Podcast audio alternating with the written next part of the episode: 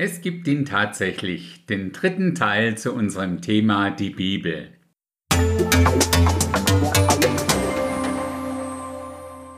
In den ersten beiden Episoden, da haben wir uns angeschaut, was sich zwischen diesen beiden ja, Buchdeckeln der Bibel alles für Bücher in welcher Reihenfolge angesammelt haben.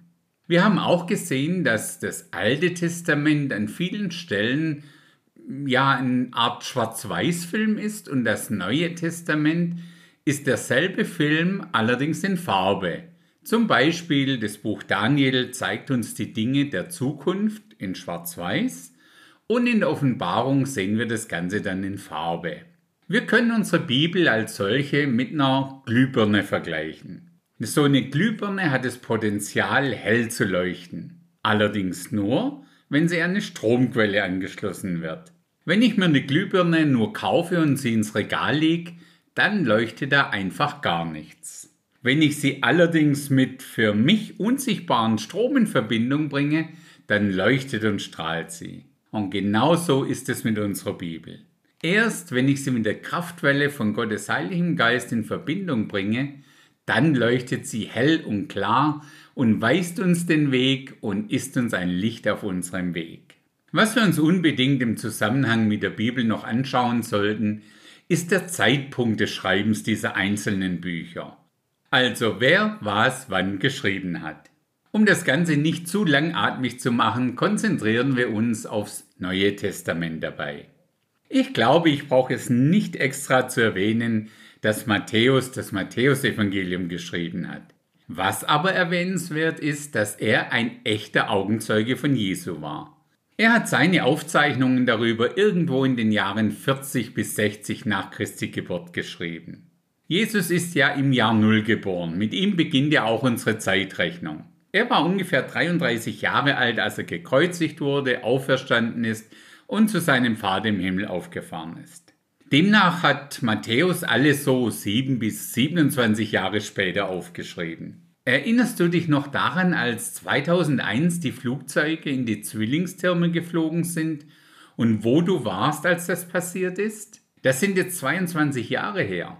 Ereignisse, die sehr außergewöhnlich sind, prägen sich uns ganz besonders gut ein, was ja dann auch bewirkt, dass wir uns sehr genau daran erinnern können.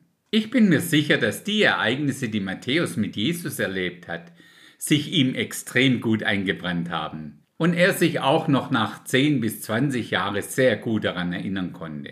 Es ist also nicht so, dass das Neue Testament erst hunderte Jahre später geschrieben wurde, so nach dem Motto, das kann ja jetzt sowieso keiner mehr kontrollieren. Es wurde geschrieben, als es noch viele, viele Augenzeugen gab, denen man nicht einfach irgendwas schreiben konnte.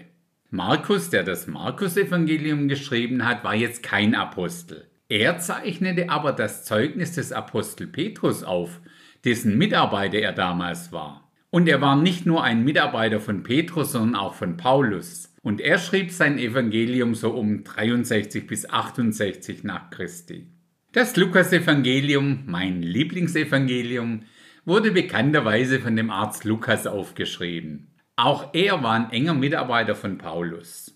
Lukas selber war kein Jünger Jesu. Lukas hat sein Evangelium unter der Leitung von Gottes Geist auf das Zeugnis der Apostel und anderer Augenzeugen aufgebaut, die er alle persönlich befragt hatte. Es ist das am klar strukturierteste Evangelium, das wir haben. Er schrieb es so in den Jahren 59 bis 64 nach Christi Geburt. Johannes war jetzt wieder ein echter Apostel, also ein echter Jünger Jesu, ein Augenzeuge. Man geht davon aus, dass er seinen Bericht erst so im Jahr 85 bis 90 geschrieben hat. Es gibt auch Bibellehrer, die sagen, dass er sein Evangelium sogar erst nach der Offenbarung geschrieben hat.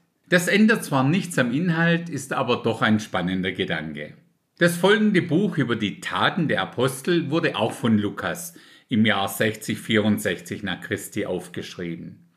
Den Römerbrief hat Paulus, der übrigens ja auch nicht zu den zwölf Jüngern zählte, während seiner dritten Missionsreise nach Korinth geschrieben. Das war im Jahr 56. Die insgesamt 14 Briefe, die Paulus geschrieben hat, wurden alle so in den 60er Jahren geschrieben. Und ich denke, es lohnt sich mal, diesen Menschen und Apostel Paulus genauer anzuschauen. Denn wem Gott Platz im Neuen Testament für 14 Briefe einräumt, der muss zuverlässig sein und auch was zu sagen haben. Spannend ist dann der Brief von Jakobus. Er war nicht nur einer der Gemeindeleute in Jerusalem, er war auch der Bruder oder besser Halbbruder von Jesus. Die beiden sind streckenweise zusammen aufgewachsen. Wenn der einen Brief schreibt, ist das ja schon sehr beachtenswert.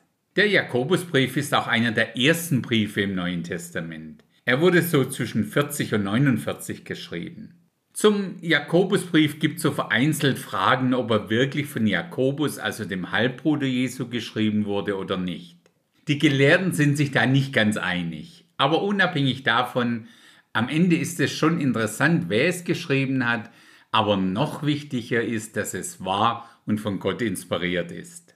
Die beiden Briefe von Petrus entstanden so im Jahr 60 bis 67. Was hat dieser gute Petrus nicht alles in seiner Zeit mit Jesus erlebt? Der letzte überlebende Jünger Jesu war dann Johannes. Er hat seine drei Briefe im Jahr 90 geschrieben. Der letzte Brief im Neuen Testament wurde von Judas, ebenfalls einem echten Halbbruder von Jesus, im Jahr 68 geschrieben. Bei dem Brief ist man sich auch sicher, dass Judas wirklich Jesu Halbbruder war. Den Abschluss macht bekannterweise die Offenbarung von Johannes. Sie wurde von ihm im Jahr 94 bis 96 geschrieben. Interessant ist für uns auch die Tatsache, wer wann welchen Bericht von einem der anderen Schreiber erwähnt hat. Wusstest du zum Beispiel, dass Paulus in seinem ersten Brief, den er an Timotheus geschrieben hat, du findest das im fünften Kapitel, den Vers 18, da schreibt er, denn die Schrift sagt, der Arbeiter ist seines Lohnes wert. Auf welche Schrift oder Schriftstelle bezieht sich denn Paulus hier? Das hat ursprünglich Lukas geschrieben, in Lukas 10 im Vers 7. Da steht, in demselben Haus aber bleibt und esst und trinkt das, was man euch vorsetzt, denn der Arbeiter ist seines Lohnes wert. Paulus hat seinen Brief an Timotheus im Jahr 64-65 geschrieben, Lukas hat sein Evangelium 59 bis 64 geschrieben. Das passt also. Paulus, der ja schon von Haus aus sehr gebildet war, greift hier auf den Lukasbericht zurück weil der die Dinge einfach am besten und genauesten dokumentiert hat. Paulus und Lukas sind für mich ein Dream Team, wenn es um die Klarheit ihrer Berichte geht. Vielleicht fragst du dich jetzt, ja, und was ist mit den sogenannten Apokryphen? Gut, dass du fragst. Das Wort Apokryphen bedeutet so viel wie verborgen. Diese Texte sind kein Teil der von Gott inspirierten Bibel. Sie gehören nicht zum Bibelkanon mit seinen 66 Büchern. Sollte man sie trotzdem lesen? Ganz ehrlich, ich habe sie noch nie gelesen. Und ich habe es auch nicht vor, sie zu lesen. Ich nutze meine Zeit lieber für das Original. Genauso geht's mir übrigens mit dem Henoch-Buch bzw. mit den Schriften von Henoch. Es gibt viele Gelehrte, die diese Schriften sowie all die historischen Schriften rund um das ganze Thema Bibel und Christentum studieren. Die dürfen das von mir aus auch gerne machen. Wenn es Ihnen irgendwie hilft, mich würde es sicher nur irgendwie verwirren. Für mich ist und bleibt es wichtig, dass Gottes Inspiration durch das fließt, was ich als Bibel lese.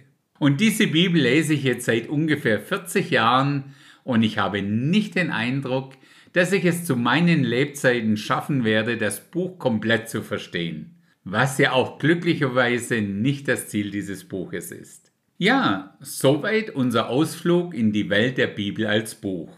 Unser Ziel ist und war es nicht durch das Buch zu gehen, sondern dass das Buch durch uns geht. In diesem Sinne, bis zum nächsten Mal.